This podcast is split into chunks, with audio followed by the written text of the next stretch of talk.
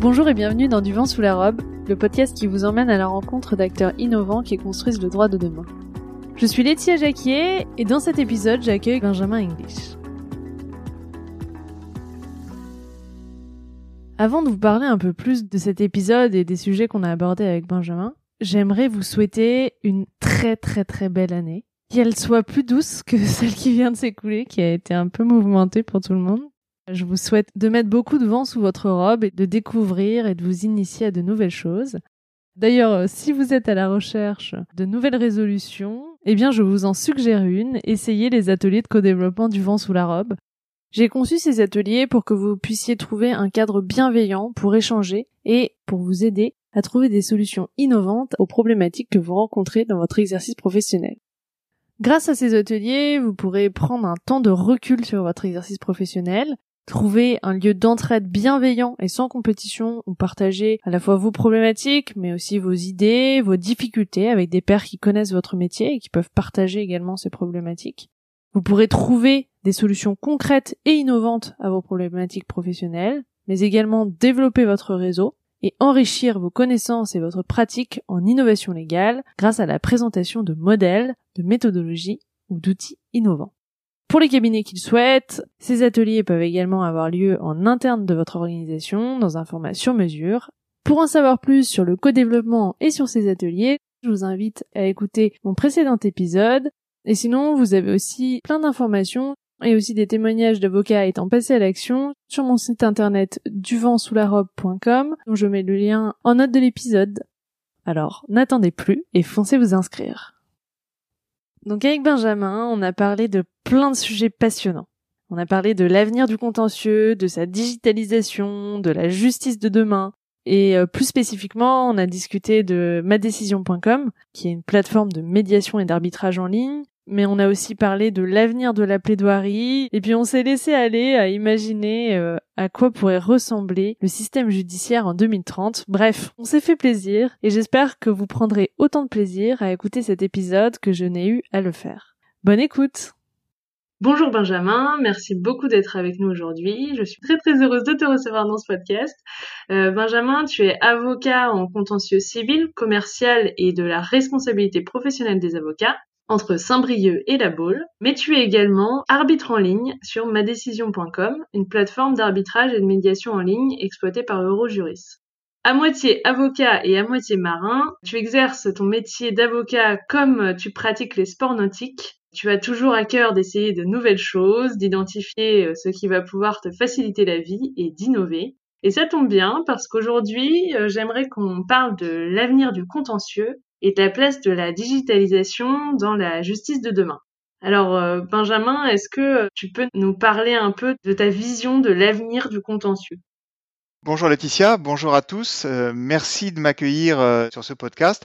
Alors, euh, l'évolution du contentieux, oui, parce que c'est vrai qu'en matière de legal tech, on parle beaucoup, beaucoup euh, de tech euh, relative à tout ce qui est juridique, de digitalisation, des smart contracts, de la, la, recherche juridique et autres, mais on commence à avoir quelques outils très performants sur le contentieux. Alors, sur l'analyse du contentieux, avec tout l'open data et tout ce qu'on appelle la justice prédictive, mais il y a un domaine qui a été assez peu, à mon sens, explorer, et moi étant un avocat bah, judiciaire, j'y suis assez sensible, euh, c'est toute la digitalisation de la résolution des conflits.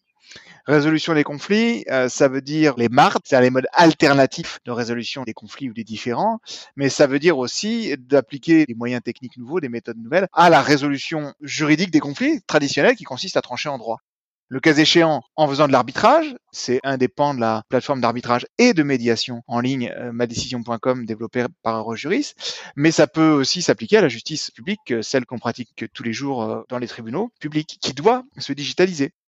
Moi, mes réflexions autour de ce thème-là ont été entamées avec Eurojuris quand il y a maintenant 5, 6 ou 7 ans, on a commencé à travailler avec les legal tech de tous bords, à une époque où les gens étaient encore un peu frileux autour de ces nouveaux acteurs dans le monde du droit cette idée a mûri parce qu'on a euh, dialogué beaucoup avec des gens qui étaient eJust à l'époque, la première startup qui a tenté de faire une solution de digitalisation des procès, euh, en tout cas de l'arbitrage. Oui.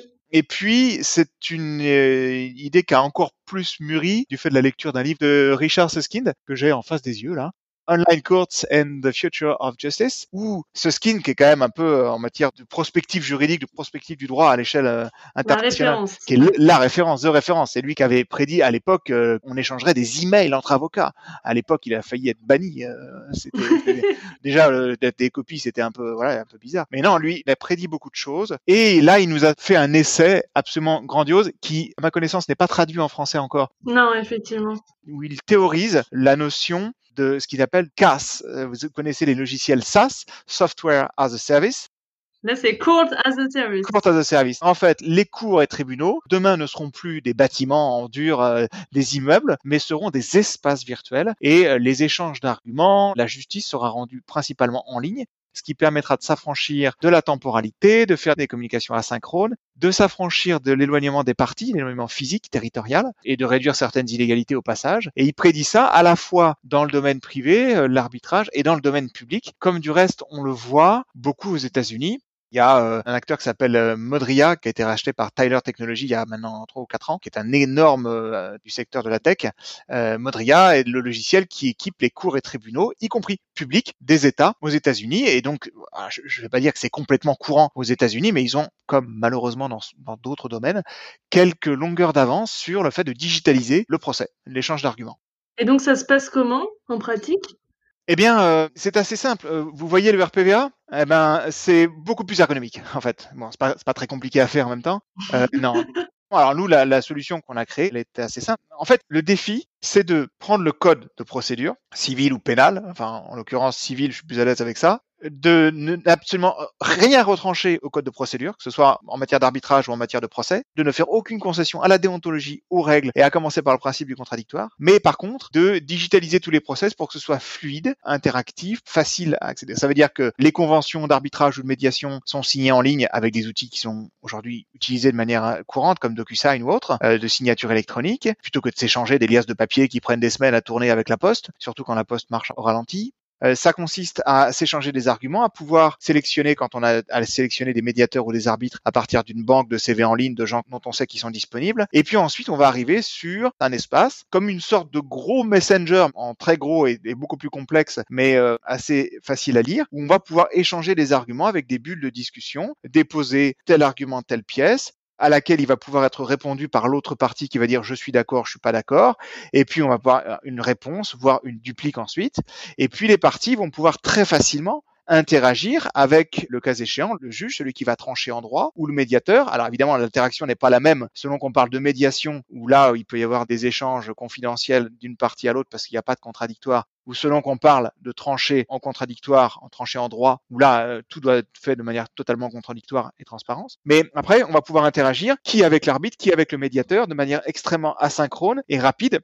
Je prends un exemple. Aujourd'hui, avec le RPVA, vous arrivez au bout de votre procédure devant le tribunal judiciaire, votre dossier a pris euh, en moyenne 18 mois, vous avez échangé des conclusions des pièces, vous venez plaider votre dossier, si vous en avez encore le droit, vous le déposez. Le magistrat, lui, sur une science humaine, va peut-être avoir une vision un petit peu différente de celle que les parties ont développée dans leurs écritures. Peut-être que le magistrat va s'attacher à un des points qui a été pas forcément très développé parce que dans le feu de la discussion, on est parti sur d'autres éléments et que lui, le magistrat, aurait voulu avoir des développements supplémentaires sur tel ou tel point. Et ça, il va s'en rendre compte en délibéré quand il va étudier les conclusions des parties dans ce cas-là, soit il aura un jugement et il soulève un moyen, mais il n'est pas soumis à la discussion et ça pose un sérieux problème de procédure, soit il réouvre les débats pour soumettre ce point-là à la discussion et là on réouvre et on en a encore pour six mois pour reconclure, pour reclôturer, pour refixer, pour replaider, pour remettre en délibéré.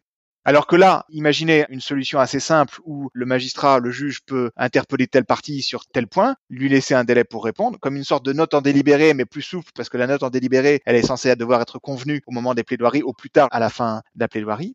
Là, on serait sur un outil qui est vraiment très très riche.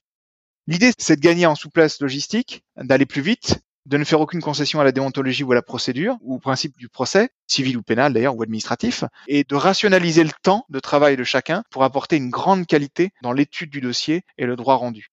Tu parlais d'échanges entre les parties, donc une partie euh, répond, l'autre euh, peut ensuite répondre, etc. Est-ce que tout ça c'est encadré dans le temps? Est-ce qu'il y a des délais qui sont fixés? Oui. Alors nous, en tout cas, sur la solution qu'on a développée, il y a des délais. Il y a un délai pour accepter la proposition de médiation ou d'arbitrage d'abord, qui est fluctuant. On peut jouer là-dessus. Après, il y a un règlement d'arbitrage ou de médiation qui donne des délais préfixes.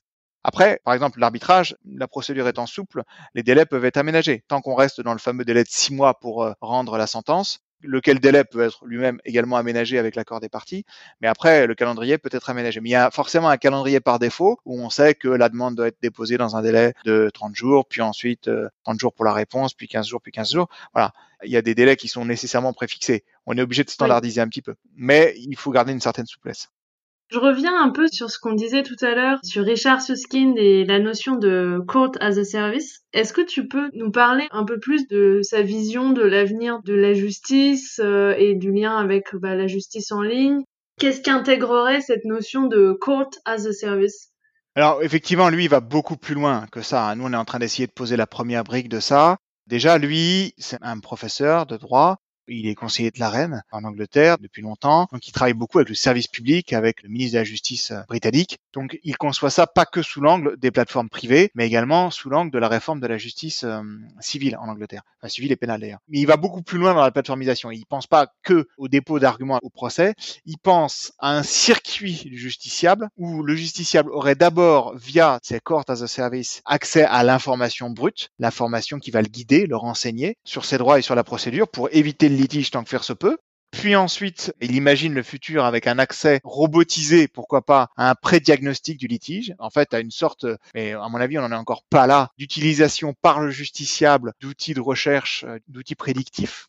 Ah oui, pour avoir une première idée déjà euh, de l'issue du litige. Voilà, l'idée c'est quand même de conduire via des plateformes dématérialisées le justiciable dans ce dédale-là de manière construite euh, pour essayer de le renseigner au maximum et il intègre ça ensuite vers un panel en fait de solutions. Il va y avoir plein d'options dans la façon de résoudre le litige. Donc probablement une phase amiable qui va être peut-être une étape obligatoire ou pas, avec la possibilité de faire euh, de la conciliation, de la médiation. Euh, ensuite, la possibilité de partir vers de l'arbitrage privé, mais peut-être aussi de saisir des cours avec une instruction, pour le coup, facilitée via euh, l'instruction en ligne on est un peu sur la voie hein, avec euh, ce qui a été prévu par les derniers textes, hein, puisque maintenant on va pouvoir euh, saisir les juridictions en ligne. Tout ça, mais lui, il va beaucoup plus loin, y compris sur les juridictions publiques. Ce skin, lui, parle avant tout, à mon sens, du système public. Il repense tout le parcours, en fait, et il globalise tout le parcours. Bah, et après, il fait de la prospective pure, attention, il se projette. Hein. Nous, on fait un exercice avec la plateforme qu'on a réalisée, beaucoup plus euh, terre à terre. Oui, oui. Lui, il projette dans les 20 prochaines années. Tu disais que la voie vers ça est ouverte euh, avec les ordonnances qui ont pu être prises pour euh, notamment euh, tenir des audiences par visioconférence, etc. Pendant le premier confinement, tout a quand même été paralysé, enfin une bonne partie en tout cas. Où est-ce qu'on en est aujourd'hui? Qu'est-ce qui a fait que malgré les ordonnances, finalement, tout le système judiciaire a été un peu paralysé? Ben, je peux pas analyser de manière globale. On connaît pas. On a très très peu accès aux arcanes du système. Maintenant, c'est vrai que dans les ordonnances qui avaient été prévues pour le premier confinement et dans celles qu'on a eues qui prévoient les règles pour le deuxième confinement, à chaque fois, on retrouve la possibilité, sur décision du président, y compris en matière civile, de pouvoir euh, faire se tenir les audiences par des moyens audiovisuels ou à défaut téléphoniques. Mais à mon sens, c'est quand même moins confortable parce qu'on peut pas se voir quand même. Voilà. Euh, là où euh, pendant le premier Covid, le monde de la médiation comme de l'arbitrage ont fait des progrès extrêmement importants dans ce sens-là, il faut le souligner, hein, même dans l'arbitrage et la médiation classique, pour digitaliser, pour faire des audiences en visioconférence. C'était prévu pour les juridictions publiques. Moi, personnellement, qui fais beaucoup de contentieux civils, j'ai, entre guillemets, sauté sur l'occasion parce que j'étais assez convaincu par l'idée de plaider en visioconférence. J'ai pu le faire devant des juridictions consulaires, euh, tribunal de commerce, en procédure collective. Les tribunaux de commerce s'y sont mis assez bien. Les juridictions euh, civiles, beaucoup moins. Je l'ai fait euh, pour plaider des incidents. Malheureusement, c'était la juridiction chez moi. Il y a un magistrat qui était assez friand de ça, mais euh, j'aurais beaucoup beaucoup de plaisir à le faire euh, dans les juridictions dans lesquelles je me balade assez souvent, un petit peu partout en France. Il y a un vrai enjeu et je ne cesse d'ailleurs de, me rapprocher des greffes 15 jours avant quand je sais que les dossiers sont fixés pour être plaidés. Dire bah écoutez, moi plutôt que d'aller plaider à Évry ou à Versailles, j'ai une audience fixée. De toute façon, je vais plaider 8 minutes.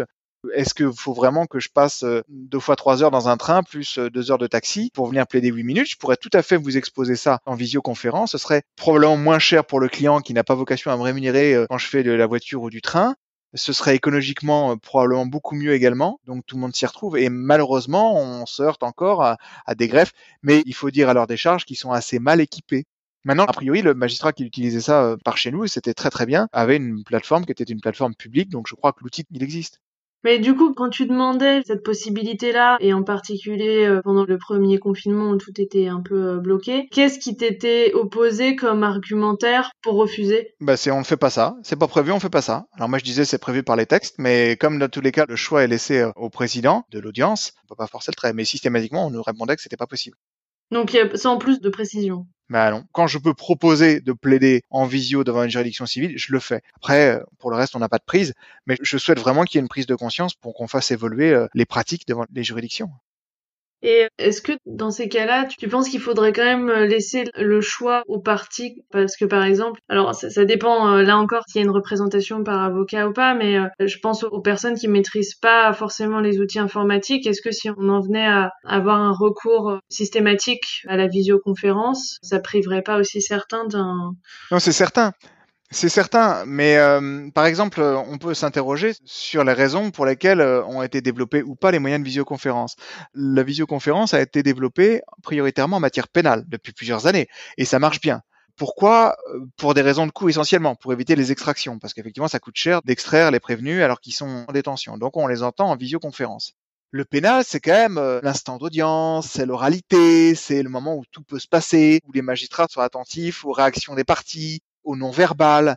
Alors, dans la visioconférence, attention, on n'est pas euh, totalement coupé du non-verbal. Au contraire, hein. le fait d'avoir la tête de la personne en face, et c'est ce qui ressort d'ailleurs de l'expérimentation de la médiation en ligne ou de l'arbitrage en ligne à bien des égards pendant le Covid, il y a des gens qui ont été très surpris par la qualité d'appréhension des micro-expressions et autres. Mais quand même, on aurait pu penser que dans la logique, s'il avait fallu favoriser la visioconférence dans l'ordre judiciaire, bah, ça n'aurait pas été pénal. Au contraire, dans le civil, on a des procédures qui sont écrites, qui sont souvent des écritures un peu froides. Il y a moins d'aspects humains, on discute beaucoup de points de droit, c'est des choses assez froides, de la jurisprudence, tout ça. Quelque part, ça s'y prête plus. Et les plaidoiries sont beaucoup moins longues. Donc, on peut s'interroger sur la logique. N'aurait-elle pas été d'abord de développer la visio sur ce type de contentieux qui s'y prête probablement plus? Oui. Là où la visio en matière pénale a soulevé probablement euh, avec beaucoup de raisons, beaucoup de polémiques. Et c'est beaucoup utilisé en matière pénale? Alors, je suis pas euh, pénaliste dans l'âme, excepté pour du pénal des affaires, mais je crois que pour éviter les extractions, c'est assez courant, hein, notamment à la cour, euh, c'est assez pratiqué, oui. D'accord. Si on en revient à la plateforme euh, madécision.com, si tu devais décrire le parcours utilisateur, donc quelqu'un qui se connecte, qui veut une procédure de, bah, prenons l'arbitrage, procédure d'arbitrage en ligne, quelles sont les différentes étapes? Ah, c'est très très simple, c'est comme dans l'utilisation de n'importe quelle plateforme. Je me connecte, je crée un login, un mot de passe, tout est sécurisé, crypté. J'ai mon compte, j'ai mon avatar, mon profil sur la plateforme. Ensuite, je soumets un différent. Euh, J'identifie qui est mon adversaire, quel est mon problème. Ensuite, je vais choisir ou proposer un, deux ou trois arbitres pour l'arbitrage. C'est que de l'arbitrage unique pour des raisons de standardisation du produit. Et puis, une fois que j'ai relu tout ça, au moment de la création du compte, j'ai accepté les conditions générales d'utilisation, le règlement d'arbitrage ou de médiation. Une fois que j'ai rempli tous ces éléments-là, qui vont me permettre de formuler une offre à mon adversaire, ça va être euh, envoyé par mail à mon adversaire. Alors, de deux choses l'une, de toute façon, euh, soit il y a un contrat qui nous lie avec une clause pour l'arbitrage ou la médiation, et je suis obligé de passer d'abord par l'arbitrage ou la médiation, donc dans ce cas-là, l'adversaire ne va pas avoir tellement de choix que d'accepter, sauf à ce qu'il refuse de faire euh, de l'arbitrage ou de la médiation en ligne, et soit il n'y a pas de clause qui nous lie, et dans ce cas-là, dans tous les cas, en recevant le mail, l'adversaire, on lui explique, voilà, vous avez une proposition d'une solution alternative, vous n'êtes pas obligé de l'accepter. On vous invite juste à vous connecter sur la plateforme, à créer votre compte et à aller voir ce qu'on vous propose aller voir le différent, la nature du différent. L'adversaire, on sait qui c'est parce que c'est marqué dans l'email. Voir ce qu'on vous propose et la façon dont on vous propose de le résoudre. Il n'y a pas d'engagement, il n'y a rien à payer, voilà. Et puis le défendeur euh, ou l'autre partie, si c'est de la médiation, va voir et peut accepter, peut modifier les délais qu'on lui propose, les profils de médiateur ou d'arbitre qu'on lui propose, faire une contre-proposition, euh, le cas échéant, et puis une fois qu'on est d'accord, c'est scellé. Il y a une signature d'abord par le défendeur ou par euh, celui qui n'est pas l'initiant de la procédure, de la convention puis ensuite signature par l'initiant et le contrat est formé. Rien n'est imprimé et on a ensuite accès à cette fameuse salle de médiation ou d'arbitrage virtuelle, cette euh, court as a service qui permet d'échanger euh, arguments, euh, pièces et surtout de faire de la visio parce que surtout en médiation évidemment la visio est évidemment la partie importante de la chose, la visio qui implique les parties. Oui.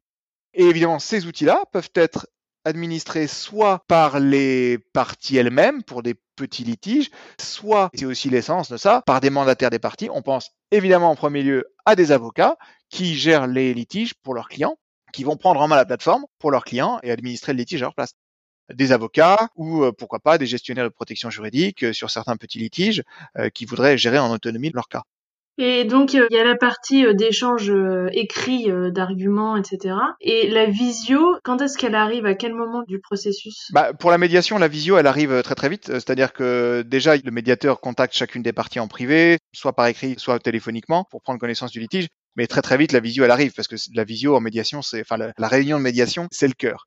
Après, sur l'arbitrage, la visio arrive souvent après, mais il n'y a pas de règle. Euh, bon, l'arbitre est saisi une fois que les parties ont échangé leurs arguments. Donc l'arbitre, quand il rentre dans la salle, lui, il a déjà tous les arguments des parties quasiment qui sont échangés et les demandes qui sont formulées.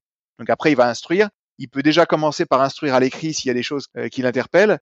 Après, entre-temps, il peut faire demande d'audition de témoins sur suggestion des parties le cas échéant. Donc il y a toute une procédure. Il peut demander une expertise, pareil, après avoir recueilli l'accord des parties, s'il estime qu'il y a besoin d'un technicien. Mais comme on propose des profils d'arbitres qui sont aussi euh, des gens qui connaissent le secteur industriel, c'est moins souvent le cas, mais ça peut arriver. Et puis, il peut interpeller les parties par écrit pour euh, communiquer des nouvelles pièces.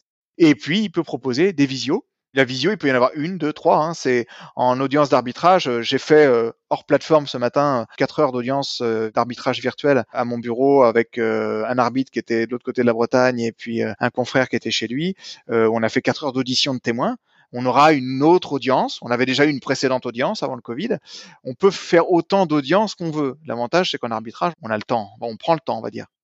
On n'a pas beaucoup de temps parce qu'il faut que ça aille vite parce qu'on a un délai de six mois, mais l'audience peut se tenir quand on en a besoin, quand on en a envie, quand c'est nécessaire et quand l'arbitre le juge utile. Et est-ce qu'il arrive qu'il y ait des procédures qui se règlent sans visioconférence?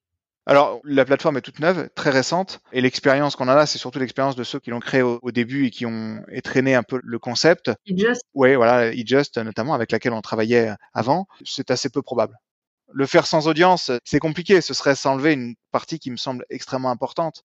Dans l'arbitrage ou dans le fonctionnement classique, moi je suis assez euh, technophile, j'aime bien aller dans les solutions nouvelles, pour autant je suis extrêmement attaché à l'oralité, à la plaidoirie.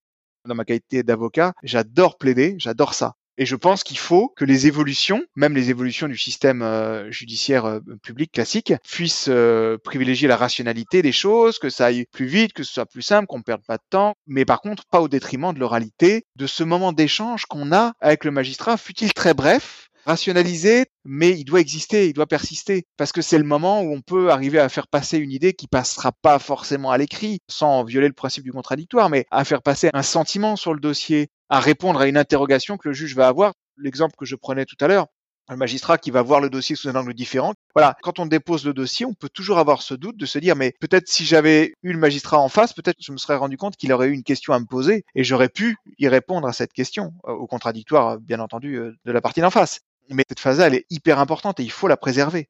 Et est-ce que tu penses que ce besoin de conserver l'oralité s'applique à tout type de litige de différents ou est-ce qu'il y a des domaines ou des types de différents où là, euh, ce serait pas forcément indispensable? Alors, il y a forcément des types de différents où ce sera peut-être pas forcément indispensable, mais je crois pas qu'il y en ait beaucoup quand même. Ce que je crois, en revanche, c'est que, et là, il faut probablement que notre profession ait une capacité d'introspection et de reconnaître euh, ses errements, c'est que la forme de l'oralité doit évoluer. Tu penses qu'il faut faire évoluer la façon dont on plaide? Oui, clairement. Parce qu'on a beau dire oui, aujourd'hui, on n'a plus le droit de plaider, on nous laisse plus plaider, oui. Peut-être que si on est un peu objectif sur notre profession, et je le prends pour moi aussi, on est capable de se dire que peut-être que certains ont perdu le sens de ce que doit être une plaidoirie et n'ont pas su moderniser la façon dont ça se fait. Je suis assez preneur, moi, de théories qui ont été. Il y a une, une consoeur dont malheureusement j'ai oublié le nom, euh, mais qui a. Tiffany Dumas, je pense. Euh, merci Laetitia, super, parce que ça aurait été quand même dommage de pas la citer cette consoeur qui a développé le concept de pitcher sa plaidoirie, c'est-à-dire d'adapter les codes des entreprises, des startups qui doivent rencontrer des investisseurs et très rapidement expliquer un concept parce qu'elles ont très très peu de temps. C'est le principe du fameux elevator speech, le, le pitch qu'on fait dans un ascenseur. On a juste le temps de monter trois étages pour discuter avec le grand patron qui va peut-être vous financer. On doit être très très concis pour faire passer une idée. Il s'agit pas de reprendre les conclusions et tout ça. Et on a tous en tête l'idée, parfois, de confrères qui font des plaidoiries longues, qui essayent de redire leurs conclusions. Moi, je toujours trouvé ça ennuyeux. Je pense que certains magistrats aussi. Et peut-être que si on arrive à réfléchir autour de la façon dont on doit structurer notre façon de plaider, devant quelques juridictions de ce soit, Bon, là, le pénal, c'est quand même encore le point d'orgue de l'oralité, donc c'est peut-être un peu moins, mais notamment au civil, où la procédure est écrite, eh bien, euh, on aura probablement plein de choses nouvelles à proposer aux magistrats qui sont nos interlocuteurs. Je rebondis sur ce que tu disais parce que j'ai lu le dossier euh, de Village de la Justice sur euh, l'avenir de la plaidoirie. Donc il y a plusieurs personnes interrogées, notamment des avocats. Et il y en a deux, en fait, qui mettent en avant le fait que pour eux, la visioconférence, même euh, lorsqu'elle fonctionne d'un point de vue technique et qu'il est possible de la mettre en place, ça déshumaniserait la communication orale, ou en tout cas ça modifierait en fait euh, l'image, l'aspect, le regard, euh, la possibilité finalement de transmettre aussi une émotion, etc. Est-ce que toi tu es d'accord avec ça? Parce que tu me disais euh, tout à l'heure qu'au contraire on peut mieux voir le visage parfois. Ouais, alors plusieurs choses là-dessus. D'abord, dans le dossier du village de la justice sur ce sujet-là, il y a aussi des propos très très intéressants d'un magistrat qui a l'air plutôt euh, assez favorable et que je pense que nos positions se rejoignent beaucoup hein, sur cette question de la plaidoirie. Deuxième chose, la plaidoirie par visio, il faut aussi apprendre. Il y a des codes, quoi. Il y a une technologie à, savoir maîtriser, à utiliser, notamment euh, la façon dont on place la caméra, l'éclairage, la qualité du son, la qualité de l'audio, est-ce que je suis à 4 mètres de ma, caméra ou est-ce que je suis en gros plan? Est-ce que je suis en contre-plongée? Alors l'incidence sur la confiance dans l'interlocuteur est très importante. Hein. Si je suis euh, de côté parce que en fait mon écran est à 90 degrés de ma caméra et que du coup je regarde pas l'interlocuteur, ou si je suis en contre-plongée totale. Donc il y a des codes à appréhender. Enfin, troisième chose, il y a un gros avantage à la visioconférence, euh, c'est qu'en visioconférence, il est beaucoup moins aisé de se couper la parole. Alors qu'en audience physique, ça arrive des fois quand même quelque part, ça participe de la sérénité des débats. Oui, effectivement. Non, mais c'est vrai ça. Effectivement, euh, il y a aussi euh, une interview d'un magistrat qui, enfin, en fait, il y a un peu tous les points de vue dans ce dossier, et c'est ça qui est intéressant aussi, qui précise que pour lui, euh, ben, la digitalisation est absolument pas un danger et que des expérimentations qui ont pu être mises en place, bah, ça montre bien qu'il n'y a pas de régression sur la qualité des débats et sur l'expression des différentes parties en justice, et que finalement, en fait, je trouve qu'il montre de façon assez intéressante qu'il faut vraiment bien euh, distinguer à la fois tout le déroulement de la procédure de l'audience en tant que telle et de voir quand est-ce que l'audience est vraiment utile à l'expression des parties mhm. pour incarner tant les problèmes juridiques que les problèmes humains. Mhm. ça, je trouve que c'était vachement intéressant. Oui, et ce qui veut dire qu'en fait, l'audience n'est pas forcément le point d'orgue, le dernier mot ou la fin de la procédure. Oui, tout à fait. Et euh, je repense à une chose aussi sur euh, les arguments pro-visio, c'est que quand même en ce moment, euh, ben, quand on va plaider, enfin qu'on soit avocat ou client, ben on est quand même avec un masque et que pour analyser les expressions du visage, c'est quand même plus difficile qu'en visio. Hein. C'est très déroutant, c'est terrible de pas voir le visage des magistrats quand on plaide, et je pense à l'inverse eux de pas voir nos visages. Oui, c'est terrible. je le vis assez mal moi personnellement. Ça doit être assez perturbant. Oui, de pas se voir, de pas voir les micro-expressions ou de ne faire que les deviner. Il y a ça aussi, c'est qu'on est obligé de deviner l'expression qui résume, parce qu'on voit que les yeux, alors des fois il y a des yeux qui plissent, les gens qui sont expressifs des yeux ou pas. Euh, bon, bref, euh, c'est quand même pas une période euh, qui est la plus propice à ceux qui aiment l'oralité. Oui, bah non, c'est clair. Il faut créer des formations pour arriver à décrypter les signes des yeux. bah oui, oui. Non, mais c'est vrai, l'art de convaincre en prend un coup là. Euh, il faut préserver l'oralité. Et c'est vrai qu'aujourd'hui, euh, on peut pas déposer tous les dossiers, c'est dommage. On s'évite un échange extrêmement fructueux avec les magistrats ce lien hyper important qui participe de la qualité de la façon dont la justice est rendue. Mais il faut utiliser l'oralité au bon moment, à bon escient, et en faire quelque chose d'utile c'est déjà quelque chose d'utile, mais il faut veiller à ce qu'elle demeure extrêmement utile. Comment la rendre plus utile encore? Et est-ce que euh, toi, tu as déjà eu des retours de magistrats justement sur la façon de plaider des avocats? Ah oui, on en a quelques-uns quand même. Il y a des langues qui commencent à se délier. Moi, j'ai des magistrats en local qui m'avaient interpellé sur une technique qu'ils avaient remarqué que j'ai depuis plusieurs années. C'est de faire toutes mes plaidoiries, par exemple, en mind mapping. Ah oui. Ouais, je ne plaide jamais avec les écritures, euh, ou sauf vraiment si j'ai un petit post-it parce que j'ai des choses à une citation à reprendre et que je veux pas la tronquer. Mais sinon en mind mapping, ce qui permet de pas manipuler le papier pendant qu'on plaide, d'avoir directement sur une feuille en un coup d'œil toute la structure de ce qu'on veut dire pour pouvoir vraiment structurer l'ordre des arguments et qui reviennent tout de suite. Alors ça, j'ai des magistrats qui m'avaient interpellé, qui m'ont dit ah vous faites ça et tout. Euh, euh, j'ai des confrères aussi qui font ça et qui ont même eu des fois les magistrats qui leur ont demandé de leur remettre leur mind mapping. Bon, sauf qu'un mind map en général c'est assez personnel, surtout moi qui écris très très mal, je suis pas sûr que quiconque puisse me relire. Mais oui, oui, je pense que les magistrats sont assez preneurs, peut-être de nouvelles façons de plaider. Comment ça le dire et est-ce que tu peux expliquer ce que c'est que les mind maps euh, pour nos auditeurs qui connaîtraient pas? Oui. Alors, le mind map, c'est très simple. C'est quelque chose qui nous vient, si je ne me trompe pas, des pays scandinaves, qui consiste à en résumé, prendre des notes, mais ça s'applique à plein, plein, plein de domaines, plein de choses, en faisant des schémas avec une sorte d'arbre, en fait. Une arborescence. Avec des mots-clés qu'on met au bout des arborescences, avec des arbres qui se rejoignent en fonction de l'articulation logique des idées et qui, lu dans un certain sens, permet donc de retracer tout un, un discours, un schéma, la, prise de notes sur un cours. Et euh, ça se fait sur des feuilles en format paysage, parce que, a priori, c'est mieux adapté à la structure du cerveau, qui va mieux retenir l'intégralité du map et ça permet d'avoir à la fois une vue d'ensemble schématique du concept qu'on veut décrire, qu'on veut appréhender, et en même temps de rentrer très très rapidement dans l'articulation des idées et leur enchaînement logique entre elles. Voilà. Je suis une grande fan des mind maps, j'en utilise vachement et notamment pour la préparation de mes interviews, je le fais euh, sous forme de mind map et je trouve que ça aide beaucoup à la fois à la structuration des idées mais aussi à entraîner de nouvelles idées parce que enfin l'architecture est telle que du coup tu vas mettre euh, une idée et puis en fait il va y avoir un peu cette arborescence d'idées qui en découle. Et d'un point de vue visuel, je trouve que c'est hyper bien aussi pour la mémorisation. Enfin, je suis vraiment euh, totalement euh, conquise par cette méthodologie. Oui, ça permet en fait, en, notamment sur l'exercice plaidoirie, de toujours avoir un fil conducteur, de pouvoir avoir le point de départ. Et généralement, en fait, comme tu fais ton propre mind map, les enchaînements sont logiques et donc en fait, généralement, tu arrives à t'extirper de ton mind map. Mais par contre, si à un moment tu sais plus où t'en es, très très vite, tu peux reprendre le fil sans devoir euh, manipuler des papiers ou être perdu ou être coupé. Voilà. Exactement. Et donc, si on en revient à la plateforme euh, madécision.com, quels sont les apports de la mise en place d'une procédure en ligne, que ce soit pour l'arbitrage ou la médiation, par rapport à une procédure classique, que ce soit en termes de gain de temps, mais aussi en termes d'accessibilité financière de ce type de procédure? Alors, il faut voir l'aspect disruptif, parce que on parle de concepts de choses qui existent depuis très longtemps, qui sont pratiquées, qu'on ne réinvente absolument pas. On réinvente pas l'arbitrage qui existe depuis euh, l'Antiquité.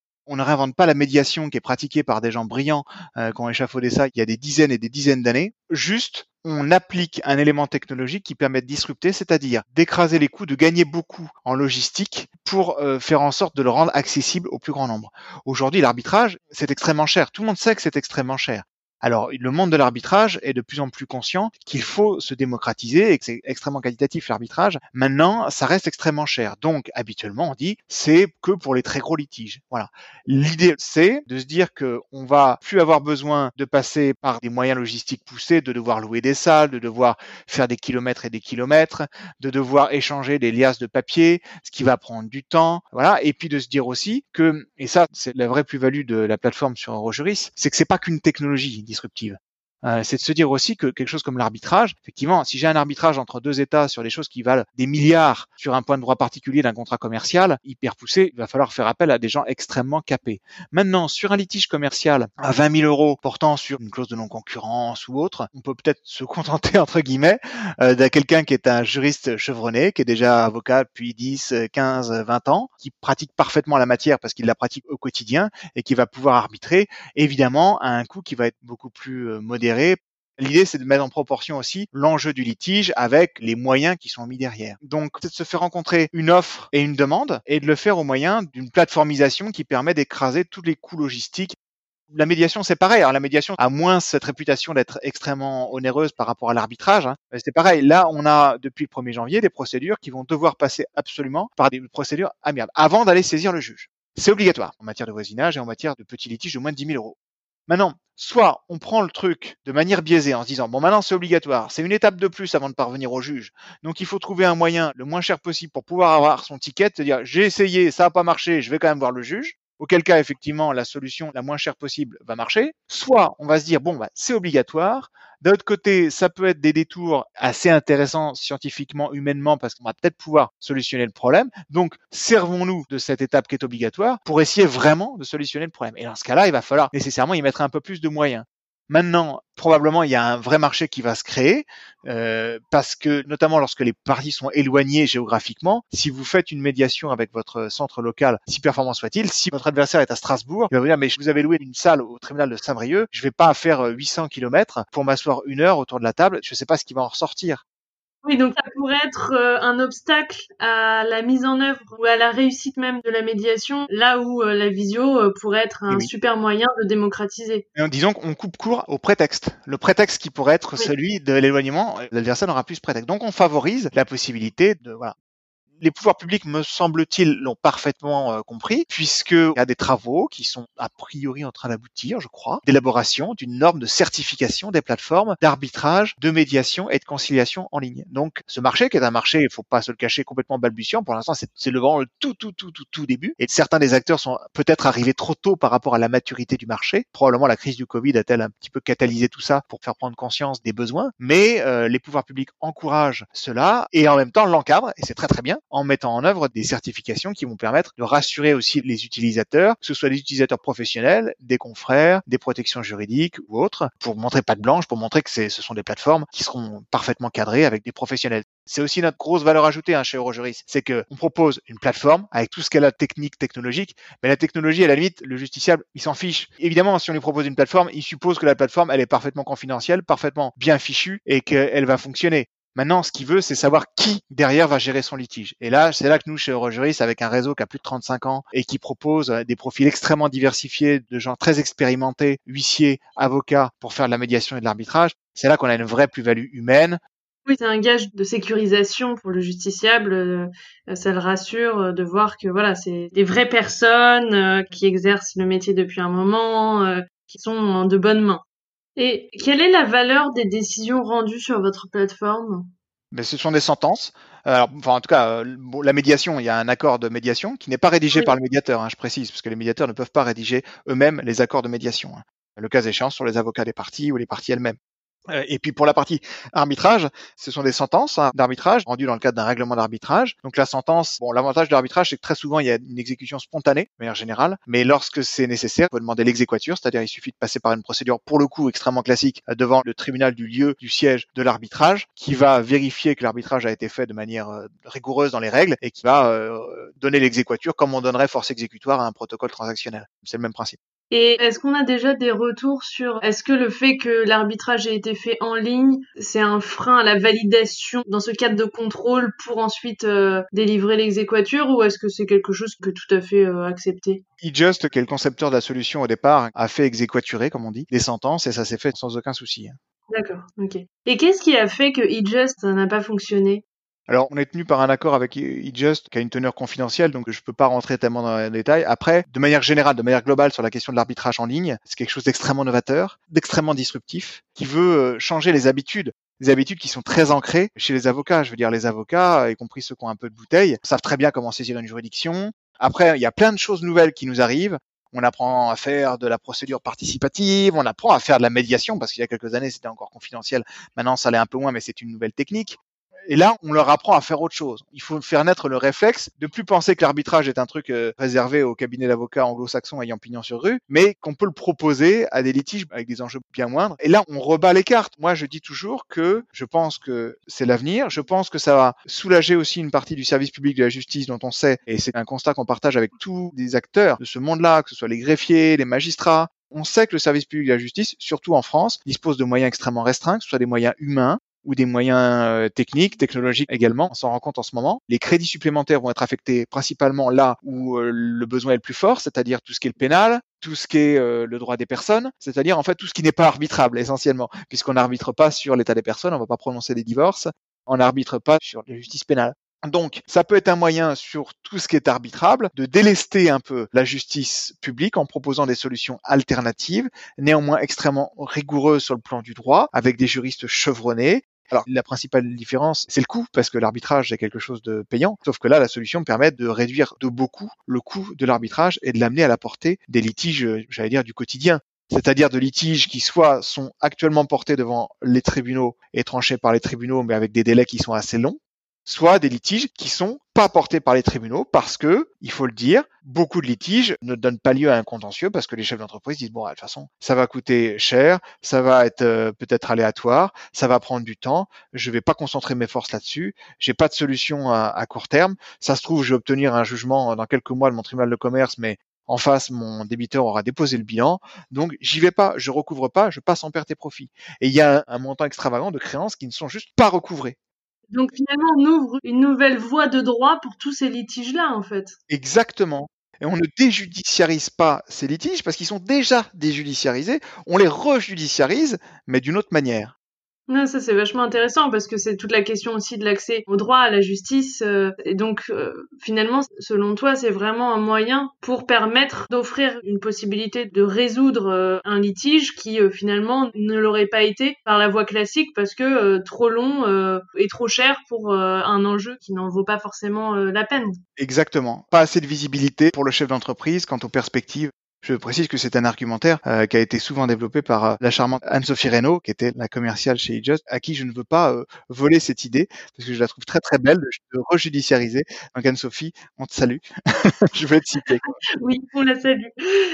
Et tu parlais tout à l'heure d'un système de certification des plateformes. Est-ce qu'on en sait déjà suffisamment sur les critères qui pourraient être pris en compte, un peu les conditions de délivrance de ces certifications?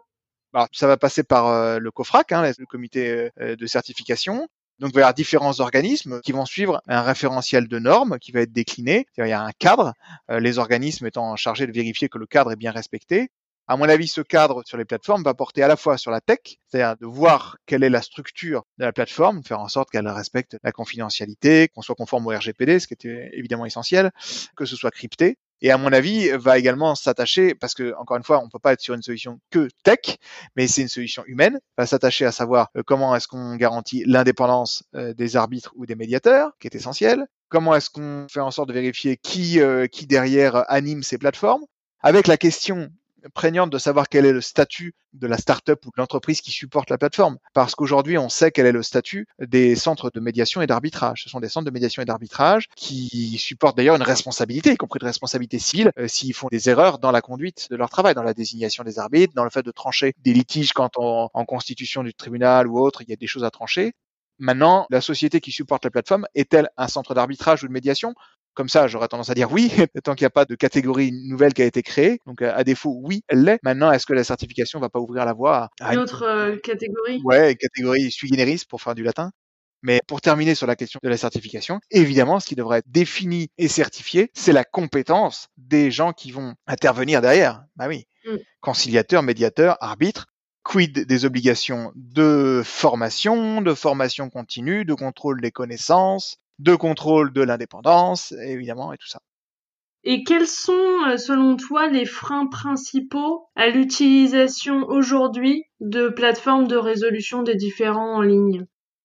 Alors, quand on me pose la question de savoir ce qu'il faut changer en premier pour digitaliser les professions du droit, je réponds toujours la même chose. À mon avis, ce qu'il faut d'abord changer, c'est les mentalités.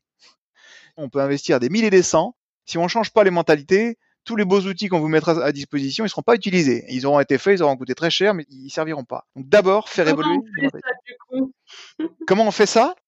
Hmm. Eh ben, on fait ce qu'on fait aujourd'hui, c'est-à-dire euh, on discute, on confronte euh, des idées, on développe des idées autour de ça, on essaie de désacraliser le sujet, de faire comprendre quels peuvent être les avantages, parce que finalement, une fois que les utilisateurs ont compris les avantages de ce qui est proposé, bah, ils voient leur propre intérêt. Voilà comment on fait bouger les consciences. Puis une fois qu'on a commencé à faire bouger les, consciences, il faut faire goûter un peu aussi il faut démontrer. Il faut, moi, je passe beaucoup de temps euh, sur ce projet-là, qui est un side project, comme on dit. Hein, c'est quelque chose que je fais dans un cadre bénévole et associatif. Mais je passe beaucoup de temps à faire des démos, à montrer la plateforme, à montrer quel est le parcours, à dire voilà, voilà comment ça se passe, quoi c'est pas compliqué. Vous savez, euh, faire une assignation, la structurer en droit, la faire délivrer et la placer au RPVA. Bon, bah, c'est pas techniquement plus compliqué.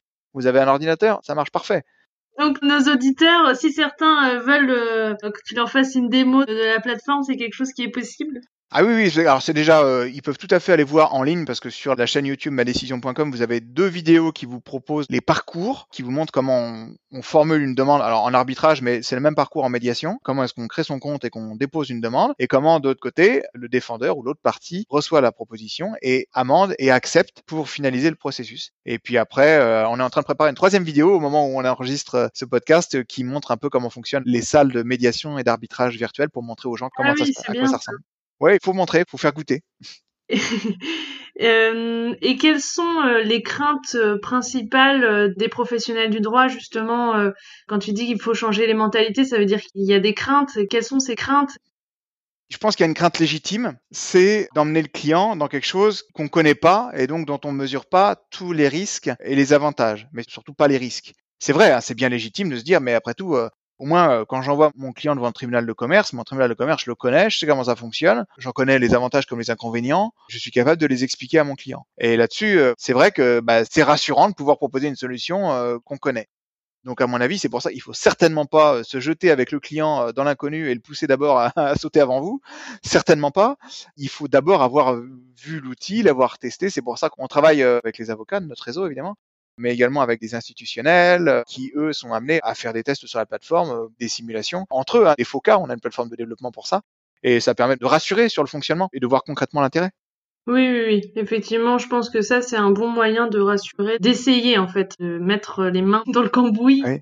Mais avec effectivement des enjeux euh, très limités, enfin les faux cas que tu évoques, je pense que c'est une bonne façon aussi de convaincre. Quoi. Mmh.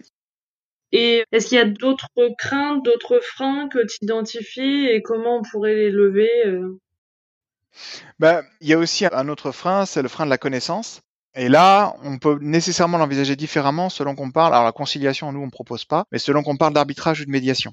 L'arbitrage, c'est quand même une technique, c'est un ensemble de règles un petit peu différentes du droit civil. C'est pas le procès civil avec la procédure tribunal judiciaire. C'est pas les règles non plus pénales, c'est encore autre chose. Mais c'est un ensemble de règles. Finalement, c'est pas très compliqué à appréhender. En plus, scientifiquement, c'est intéressant. Donc moi, j'incite beaucoup les gens à prendre le code de procédure civile et à parcourir les articles qui sont consacrés, ne serait-ce qu'à l'arbitrage interne, parce qu'il y a une partie sur l'arbitrage international qui est un petit peu différent, mais déjà à appréhender ça. On se rend compte qu'il y a un certain nombre de choses à savoir. Il y a un enjeu de formation, en fait, sur cette technique. Parce qu'après, on fait du droit, mais on l'applique à une procédure qui a ses particularités. Donc il faut que tant les arbitres que les avocats de partie maîtrisent parfaitement cette procédure. Mais quand on se met dedans, c'est vraiment très intéressant. Le droit de l'arbitrage est un droit absolument passionnant. Euh, la médiation, c'est encore une autre paire de manches parce que c'est pas qu'une technique juridique, c'est pas qu'une histoire de connaissances juridiques, mais c'est beaucoup plus complexe ça, tant quand on est médiateur que quand on est avocat de médier où on accompagne son client en médiation.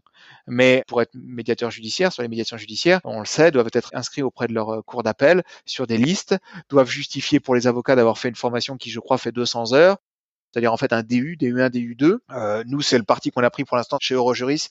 On n'a que des médiateurs qui sont déjà inscrits auprès de leur cour d'appel, mais on veut être certain que, pour le coup, les gens qu'on propose sont parfaitement rompus à la technique de la médiation. La médiation, il y a plein de choses, il y a la psychologie, c'est beaucoup plus que du droit.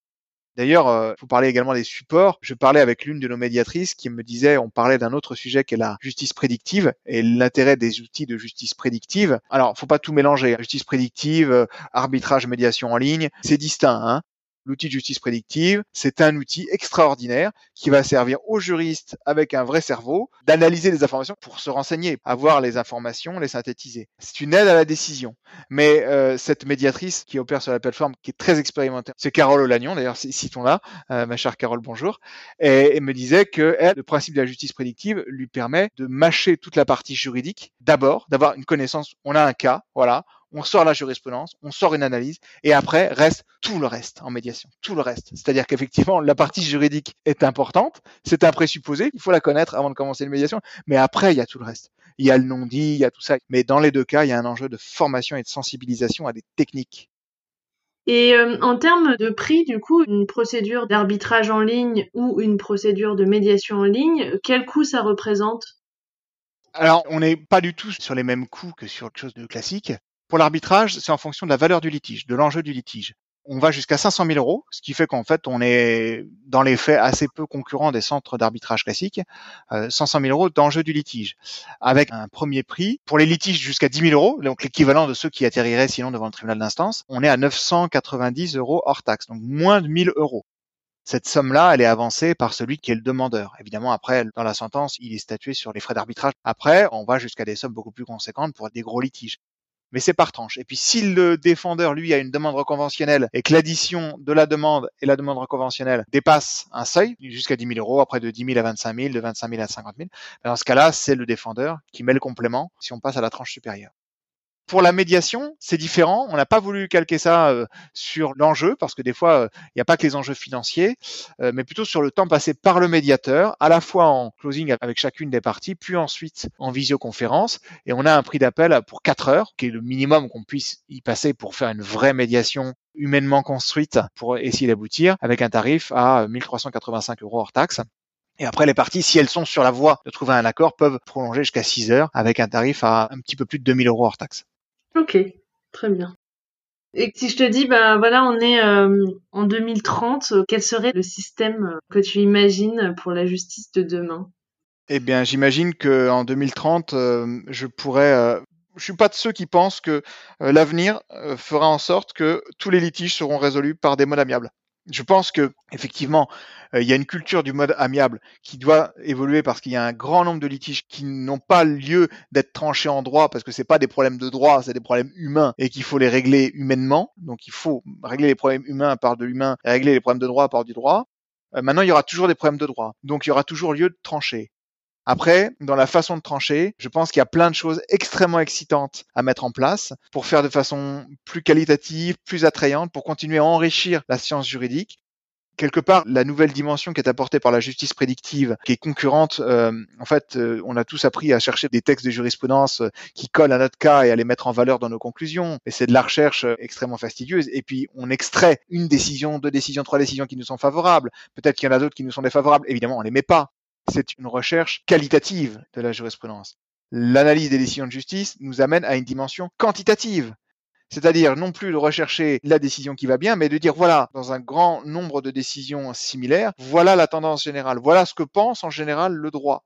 Maintenant, le débat est ouvert de savoir si euh, la tendance générale, l'analyse euh, est applicable au cas d'espèce ou pas, si le cas d'espèce est différent en fonction des paramètres qui sont. Et là aussi, c'est on apprend des compétences, on apprend à présenter, à exploiter cette nouvelle dimension. Mais on a des nouvelles dimensions scientifiques de raisonnement. À côté du qualitatif, on a du quantitatif.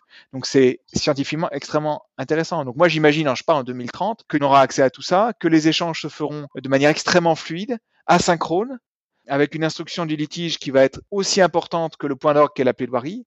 Une plaidoirie qui sera dans tous les cas extrêmement importante parce qu'elle maintiendra le lien, elle maintiendra l'échange, voilà. Et après, peut-être qu'elle se tiendra avec des hologrammes. Peut-être que je pourrais me transporter pour aller plaider à Aix-en-Provence. Donc peut-être qu'on aura le loisir de travailler d'un peu partout et de plaider euh, en hologramme euh, devant toutes les juridictions, même si je suis euh, sur une plage en Thaïlande. On n'en est pas là encore. Quand même. et quelle sera selon toi la part de contentieux qui sera déléguée entre guillemets à de la justice privée? Alors c'est difficile à dire tout dépend de ce qu'on fera des initiatives privées euh, qui pourront être mises en place. On peut le comparer à plusieurs autres secteurs économiques. Hein. D'autres domaines ont été abandonnés ou le régalien a trouvé ses limites dans d'autres domaines. Je pense notamment à ce qui se passe aux États-Unis avec la défense, où vous avez des unités euh, privées, euh, d'anciens Navy Seals ou autres, qui sont envoyés sur des théâtres avec des sociétés de sécurité privées qui font la guerre, dont le métier c'est de faire la guerre c'est un abandon quelque part du régalien sur le domaine de la défense. C'est pas forcément le meilleur exemple, c'est pas très très valorisant. Mais on voit que dans certains secteurs, dans la sécurité également, là où les moyens publics étatiques ne peuvent pas être infinis, mais où on a un besoin de sécurité, les sociétés de sécurité privées, et là aussi euh, c'est pareil, il y a un besoin de régulation très importante, peuvent être extrêmement utiles probablement dans la justice, y a-t-il la place au développement, s'il est encadré, s'il est parfaitement encadré, parfaitement contrôlé et qui ne se fait pas de manière anarchique pour le développement d'une privatisation d'une partie de la justice, mais encore une fois, extrêmement balisé, contrôlé. La certification dont on parlait tout à l'heure en est probablement l'exemple. Les pouvoirs publics la favorisent mais l'encadrent. Il faut le faire, mais il faut le faire à bon escient. Mais ce parallèle euh, que tu faisais avec la défense est intéressant. Est-ce que tu penses qu'on va arriver à justement une partie qui va vraiment sortir du champ régalien? Peut-être dans le système privé. Moi, je pense que dans les litiges privés, dans les litiges commerciaux notamment. En fait, je ne sais pas si c'est vraiment. Ça permet de s'interroger sur le rôle de l'État. Oui. Est-ce que c'est vraiment le rôle de l'État de mettre à disposition des moyens au moyen d'un service public pour faire en sorte que les privés, voire les entreprises, les compagnies, règlent leurs litiges? Oui, c'est vrai en fait. Euh. L'État, par les tribunaux de commerce, même si c'est un système un petit peu différent, mais c'est quand même le service public de la justice, ou par euh, les tribunaux civils, propose un service euh, pour des sociétés privées de régler leurs litiges. Est-ce que c'est vraiment le rôle de l'État, là où l'État a tant à faire sur d'autres domaines juridiques et non juridiques, avec un budget limité, avec toujours le reproche de ne pas devoir prélever trop d'impôts? C'est une réflexion globale. Oui. Donc là, tu citais l'exemple des litiges commerciaux. Est-ce que tu penses qu'il y a d'autres euh, domaines qui s'y prêteraient bien? Il y a plein de domaines qui s'y prêtent. Bah, tout ce qui est dans le privé, en fait, tout ce qui est arbitrable peut s'y prêter. Il faut créer un système accessible qui soit crédible, mais tout dépendra de la crédibilité dont il fera l'objet. C'est vraiment euh, tout est entre nos mains. Rien ne se fera tout seul et tout est entre nos mains. Donc pour toi, les garde-fous à mettre en place, c'est d'une part une certification, Mais euh, qu'est-ce qu'il y aurait d'autre comme garde-fou pour encadrer l'émergence d'une justice privée? Bah, La réglementation des professions. Il y a une enquête qui est parue sur les Legal Tech il y a maintenant un petit peu moins d'un an et demi, qui faisait le bilan des Legal Tech et qui disait euh, quelle est la perception par le grand public des Legal Tech. Et ce qu'il en ressortait, c'est très clair, c'est que les euh, citoyens veulent bien faire confiance aux Legal Tech, aux autres moyens de rendre le droit ou de dire le droit ou de faire du droit, mais uniquement s'ils sont soit mis en œuvre par des pouvoirs publics, si on sait que c'est l'État qui est derrière, ou si ce sont des professions réglementées. Parce que les gens ont confiance dans les professions réglementées. Donc, des acteurs privés, oui, mais derrière, le gage d'avoir des gens qui ont prêté serment, euh, qui ont fait des études. Est-ce que tu vois des leviers particuliers euh, qu'on n'aurait pas abordés pour euh, aller vers une justice plus en ligne? Les leviers, c'est vraiment, il me semble, de désacraliser. Il y a la peur de passer à quelque chose qu'on ne connaît pas, qu'on ne pratique pas. C'est un véritable enjeu de mise à jour des connaissances, de formation et de pratique. Et à cet égard, euh, beaucoup euh, résident dans l'avenir, c'est-à-dire euh, les élèves qui sortent des écoles d'avocats, hein, par exemple, ou qui sortent de la fac, des, des juristes qui sortent de la fac il faut que les universités soient au fait de ces nouvelles techniques, de ces nouveaux outils. Il faut que les étudiants en droit apprennent à se servir euh, des outils juridiques digitaux. Et il y a un enjeu de formation essentiel parce que c'est eux qui vont arriver euh, dans les cabinets, dans les études d'huissier, dans les études de notaire. Il faut pas qu'ils aient peur d'aller voir leur patron, d'aller voir leurs aînés, de dire bah tiens, est-ce qu'on pourrait pas changer ci, est-ce qu'on pourrait pas changer ça? S'ils sont force de proposition, ça marchera. Et euh, quel conseil tu voudrais donner aux professionnels du droit qui nous écoutent? Moi, je voudrais leur proposer d'essayer d'apprendre toujours des nouvelles choses. Enfin, en tout cas, moi, j'ai toujours été de ceux qui aimaient découvrir des choses nouvelles, se remettre dans la peau d'un débutant. C'est extraordinaire de se remettre dans la peau d'un débutant. Ça permet d'apprendre des nouvelles choses. Ça permet d'avoir une culture juridique la plus diversifiée. Ça s'applique aux matières de fond. Ça s'applique également aux formes, aux techniques et aux supports qui nous permettent d'exercer nos métiers. C'est quand même euh, un bon moyen de vraiment apprécier son métier, je trouve. Au quotidien, de se renouveler, c'est quand même extrêmement appréciable. Ouais, je suis tout à fait d'accord avec toi. Et sur quelle note tu voudrais terminer l'interview? Ben, Sur une note d'optimisme, probablement. On va en sortir de cette crise, mais cette crise, il faut retenir qu'elle sera peut-être le catalyseur de nouvelles habitudes. On découvre, on adapte, on modifie, on prend des nouveaux usages et, et on essaie de s'améliorer. Donc c'est une opportunité de changement et de mettre un peu de vent sous sa robe finalement. Exactement. Eh ben écoute, euh, merci beaucoup Benjamin pour ces échanges. Euh, j'étais vraiment euh, très heureuse de discuter avec toi. Je pense qu'on a abordé beaucoup de sujets, on a fait aussi des projections, mais c'était très intéressant, donc je te remercie pour la richesse de nos échanges. Merci à toi, c'était effectivement très très intéressant d'échanger là-dessus. On a parlé de plein de choses et on a fait peut-être des avancées prospectives dont on ne sait pas du tout si elles se réaliseront. Peut-être que si on réécoute ce podcast dans 15 ou 20 ans, on se rendra compte que on avait raconté peut-être des choses qui ne sont pas du tout passées. Mais enfin, on aura essayé d'imaginer l'avenir. C'est ça, voilà. bon bah à bientôt et puis bah bravo pour tous ces beaux projets. Merci à toi, à bientôt et au revoir à tous. Voilà, c'est terminé pour aujourd'hui. J'espère que l'épisode vous a plu. N'hésitez pas à me faire des retours sur cet épisode, me dire si ça vous a aidé, si vous trouvez que c'est intéressant, si le format vous plaît. Si le podcast vous plaît, n'hésitez pas à me mettre une très bonne note, de préférence 5 étoiles sur iTunes, ça m'aidera beaucoup, et à parler du podcast autour de vous. Si vous avez des questions, ou si vous voulez donner votre avis, ou si vous avez envie de partager votre point de vue sur tous ces sujets d'innovation, N'hésitez pas, vous pouvez le faire sur les pages du vent sous la robe sur les réseaux. Donc il y a une page sur Instagram, une page sur Twitter, une page sur LinkedIn, une page sur Facebook et sinon sur le site internet, sur la page dédiée à chaque épisode, vous avez la possibilité de laisser des commentaires. C'est vraiment fait pour ça, ça peut être très intéressant de débattre sur ces sujets, donc n'hésitez pas. Et sinon, je vous donne rendez-vous dans 15 jours pour le prochain épisode. À bientôt!